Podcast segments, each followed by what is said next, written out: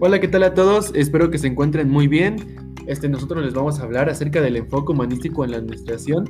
En este podcast les vamos a estar hablando acerca de, de qué es, de los personajes que estuvieron involucrados en esta investigación y pues también vamos a dar una pequeña conclusión acerca de lo que es el enfoque humanístico. Estoy aquí con mi compañera Liz. ¿Qué tal estás, Liz?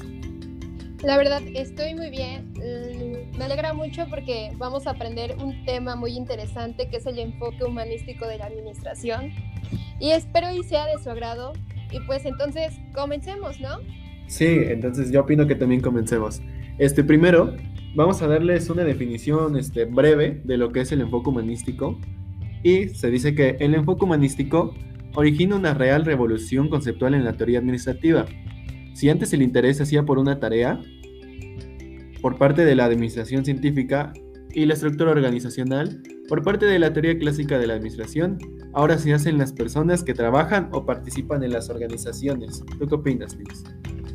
Pues sí, de hecho el enfoque humanístico es la preocupación por las máquinas y el método del trabajo. De hecho, la organización formal y los principios de la administración aplicables a los aspectos organizacionales ceden a la preocupación por el hombre y por sus grupos sociales. Los aspectos técnicos y formales se pasan al aspecto psicológico y sociológico. Eso me parece muy interesante. También hay otra cosa que dice que el enfoque humanístico surge con la teoría de las relaciones humanas en los Estados Unidos. Eh, más o menos empieza a partir de la década de los años 30. Y pues su nacimiento fue posible gracias a las ciencias sociales. Más o menos en los años 30 pues empezaron a, a como que empezaron a dar más pauta a las ciencias sociales, principalmente a la psicología y en particular de la psicología del trabajo, pues ahorita ya este, se está tomando mucho más importancia en la psicología del trabajo. Surgida en la primera década del siglo XX, lo cual orientó principalmente hacia dos aspectos básicos que ocuparon otras tantas etapas de su desarrollo. Y ahora ya que tenemos pues la breve definición, ¿qué te parece Liz si empezamos a hablar acerca de acerca de los personajes que estuvieron involucrados en el enfoque humanístico? Me parece perfecto. De hecho, vamos a hablar de Elton Mayo, Primero, la teoría de la relación humana se domina a la Escuela Humanístico de la Administración, desarrollada por Mayo y sus colaboradores. Surgió en Estados Unidos como secuencia inmediata a los resultados obtenidos en el experimento de Turner, que fue básicamente un movimiento de reacción y de posición a la teoría clásica de administración. De hecho, dio los cuatro principales, que fue el desarrollo, de, la, de las llamadas de ciencias humanas, las ideas de la filosofía pragmática y la conclusión del experimento. De hecho, el experimento fue a cuatro bases, compañero. Wow, sí, sí. Sí, se ve que fue un, este, una investigación algo amplia. O sea, me imagino que sí ha de ser, este, debe tomar varios años hacer un tipo de investigación como esta. Porque yo he leído que sí lleva bastante tiempo en realizarlos, o sea, y en hacer muchos estudios. Y a eso que voy, de que se le está haciendo estudios y estamos haciendo estudios a un campo, a un campo sociológico o a varias personas, tenemos eh, también a un personaje que se llama David McClellan, que él eh, en su libro, a los, a los 70 años, eh, en su libro llamado The Archiving Society, dice que su teoría es en, se basa en las tres necesidades, que se dice que son tres tipos de motivaciones compartidas. Esto es independientemente de su cultura, de su sexo o de cualquier otra variable. En realidad no tiene importancia eh, su sexo o su cultura, para nada. Y primero hablamos de la necesidad de afiliación, que pues eh, David investigó de que las personas que tienen este, una elevada motivación de afiliación, eh, tienen muy fuertes deseos a pertenecer a grupos sociales. Y pues se dice que también buscan, le buscan gustar a personas. Y pues por, por consiguiente tienen aceptar opiniones y preferencias del resto. Y las personas que tienen necesidad de afiliación prefieren la colaboración a la competición. O sea, que quiere decir que a cierto punto pues son personas muy amigables que pues quieren colaborar todo el tiempo y pues dejan de un lado la competición. Y esto hasta cierto punto pues tiene sus pros y sus contras. Pero pues pueden estar en, en un ámbito de muchas personas y pues pueden compaginar muy bien. Y también según David dice que tienen este que no se le relaciona como un tipo de líder sino como un tipo de empleado que no es como no es como alguien que se le pueda ver para un tipo de competición, sino para colaborar, para estar con varios grupos. Y eso nos lleva eh, contrastante al siguiente punto que es la necesidad de logro. Que pues los que, que tienen necesidad de logro, que pues algún tiempo pues tal vez pasaron por, por esa etapa o son personas que se consideran así. Y dice que las personas que, que tienen necesidad de logro pues sienten este, mucho impulso a alcanzar metas que tienen un nivel elevado de desafío y son personas que son arriesgadas hasta cierto punto porque ellos no se ponen a tomar riesgos por tal de conseguirlo.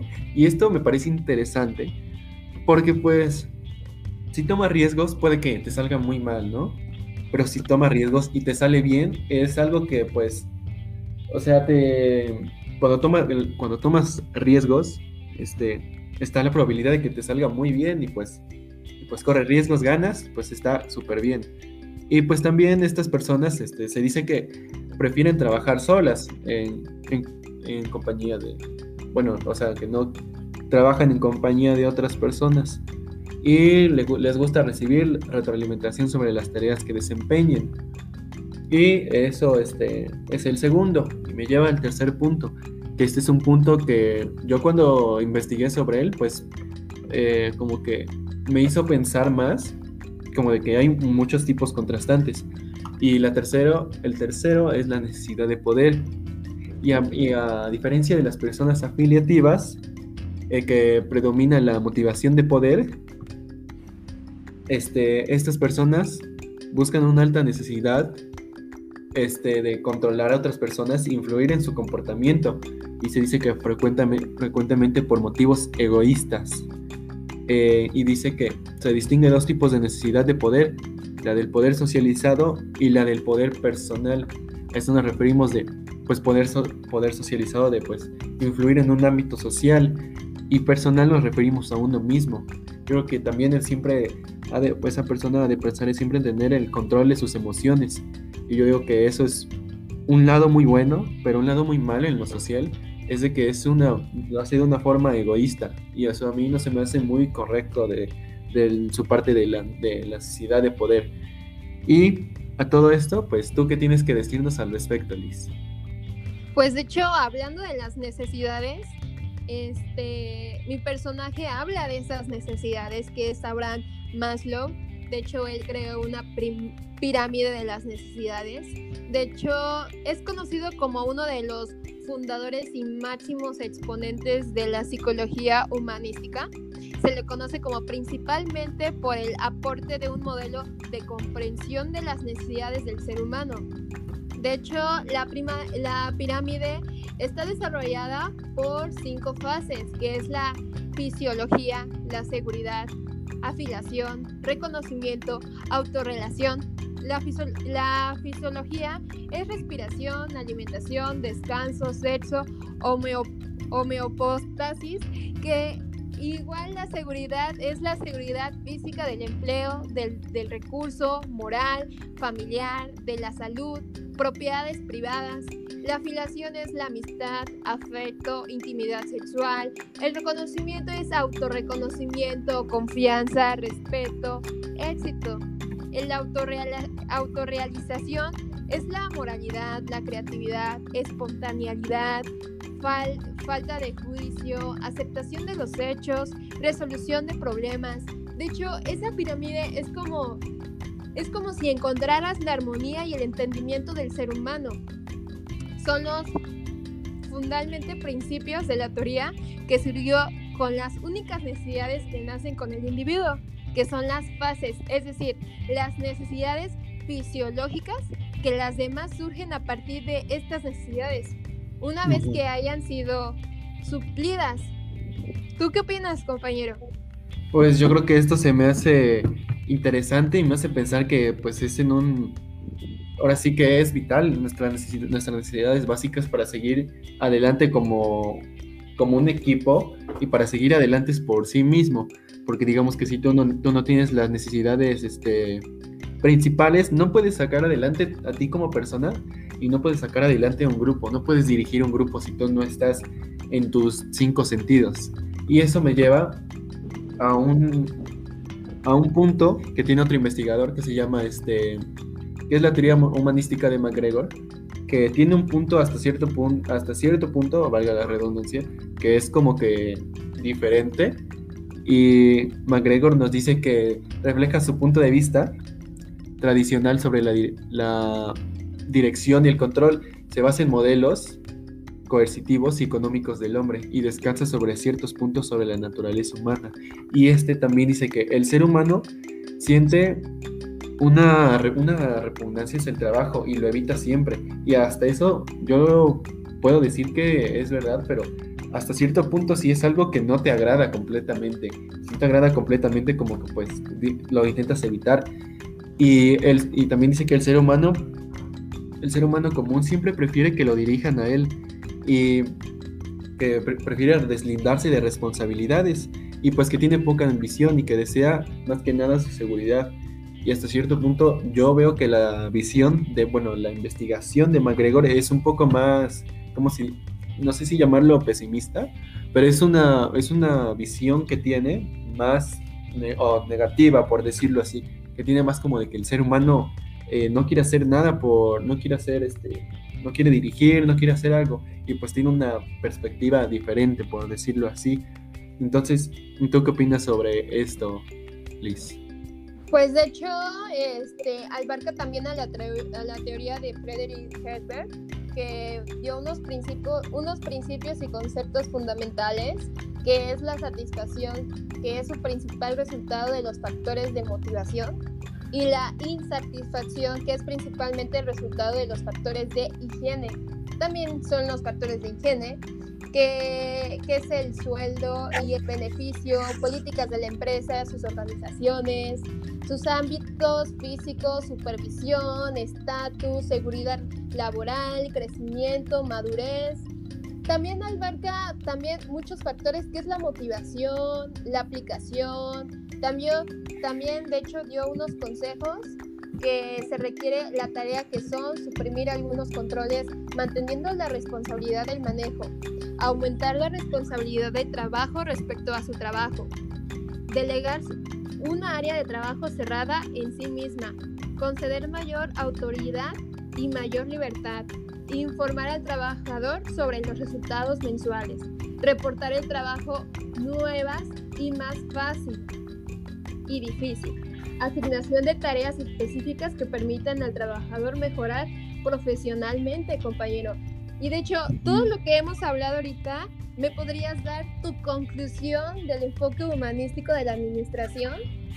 Pues hasta eso, bueno, yo pienso que el enfoque humanístico este, en la administración, pues es una parte, una parte ahora sí que diría vital, porque pues siempre en la administración y pues en un trabajo, por decirlo así, nos estamos desarrollando con personas, somos seres sociales, o sea, no podemos seguir nosotros solos y dirigir una empresa porque se nos haría prácticamente imposible. Siempre necesitamos de la ayuda de alguien para saber administrar bien un, un negocio o saber administrar bien una empresa que va en crecimiento, porque pues eso vamos, vamos a, vamos a dirigir, nosotros vamos a a ver las, las posibilidades de crecimiento.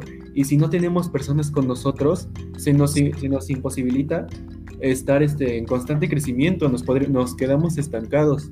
Entonces necesitamos de personas que estén ahí con nosotros, necesitamos de personas que trabajen, así como, como lo decía David, David McPhil, pues hay tres, tres como que tipos de personas y no nos podemos quedar solamente con una, necesitamos los tres porque cada persona es diferente y cada persona tiene sus necesidades, necesidad de logro, tiene la necesidad de afiliación y tiene la necesidad de poder y todos esos necesitamos acomodarlos y necesitamos que, que todos ellos sean como, sonará un poco brillado, sonará feo por decirlo así, pero como que un engranaje en el que todos funcionemos juntos a la vez y podamos avanzar y lograr todas las metas que tenemos.